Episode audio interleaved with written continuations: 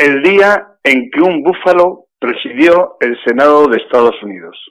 Si tuviéramos que buscar una imagen que definiera el esperpento ocurrido ayer en el Capitolio de Washington, probablemente la mejor sería la de Jack Angeli presidiendo el Senado de Estados Unidos durante unos minutos vistiendo de búfalo.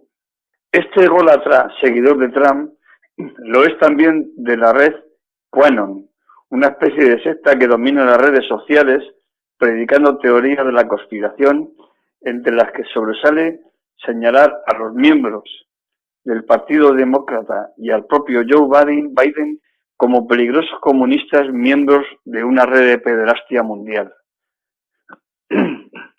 Pero a pesar de sus grotescas apariencias, no son gente como para tomárselas en broma.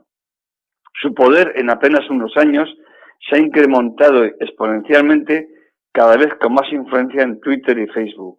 Probablemente una parte de los más de 70 millones que han apoyado a Donald Trump en estas elecciones sean seguidores de Quanon, impulsada por ese peligroso ideólogo mundial de la extrema derecha que es Steve Bannon. Bannon también dispone de su propio medio de comunicación digital, en el que se impulsa peligrosamente las teorías de Quanon a una parte importante de todos esos millones de votantes que se las creen a pies juntillas. Por eso no debemos confundir el análisis. Costará más o menos, pero Trump se va a ir de la Casa Blanca. A pesar del peligro en el que nos va a tener sumidos estos 14 días, porque no olvidemos que tiene en sus manos incluso el poder nuclear. Pero el trumpismo ha llegado para quedarse, allí y aquí. Nuestras democracias muestran sus debilidades ante este tipo de personajes e ideologías, porque la aparición de las redes sociales les abre un abanico infinito de posibilidades de extender sus ideas. Todo ello a pesar de que Facebook y Twitter hayan hecho algo insólito como bloquear las cuentas a un todopoderoso presidente de Estados Unidos. Quizás la paradoja de Trump sea que esté sacando lo peor, pero también lo mejor de nuestros sistemas democráticos. Que haya logrado que la democracia se ponga en tensión para defenderse de este tipo de personajes que pretenden acabar con ella. Pero no podemos ni debemos bajar la guardia. Aunque la imagen del próximo día 20, precisamente en ese lugar ayer allanado, nos dé tranquilidad y confianza. Observar a Joe Biden y Tamara Harris asumir el poder será una gran noticia, una preciosa imagen.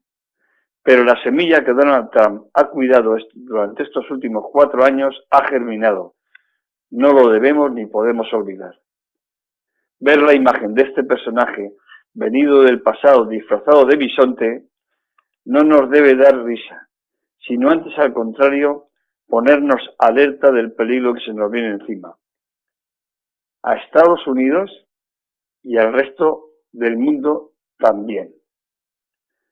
Trump, Quanon, Bannon, Angeli, con sus decenas de millones de seguidores, los que se ven y los que no, han perdido una batalla, pero no la guerra.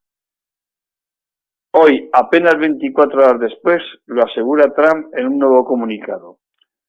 Admite que su mandato acaba, pero seguirá luchando para devolver a Estados Unidos su grandeza, porque esto es solo el principio. Y ya sabemos lo que significan esas palabras. La era de Trump acaba, es evidente, pero no la del trumpismo. Debemos grabar a fuego esta idea, porque su contraataque, que lo habrá, no nos pille de nuevo desprevenidos. La democracia es un bien muy preciado, lo sabemos quienes aún quedamos vivos de aquella etapa en la que en nuestro país no la teníamos. Y debemos recordárselo constantemente a las nuevas generaciones. Habrá, por tanto, que estar alerta desde las instituciones, desde los medios de comunicación y especialmente las redes sociales. Vigilar cada mensaje, cada movimiento, para poder reaccionar a tiempo, evitando, como ocurrió ayer, que sus cómplices que los tienen les abran de nuevo las puertas de otros capitolios. Veremos. José Luis Uriz Iglesias.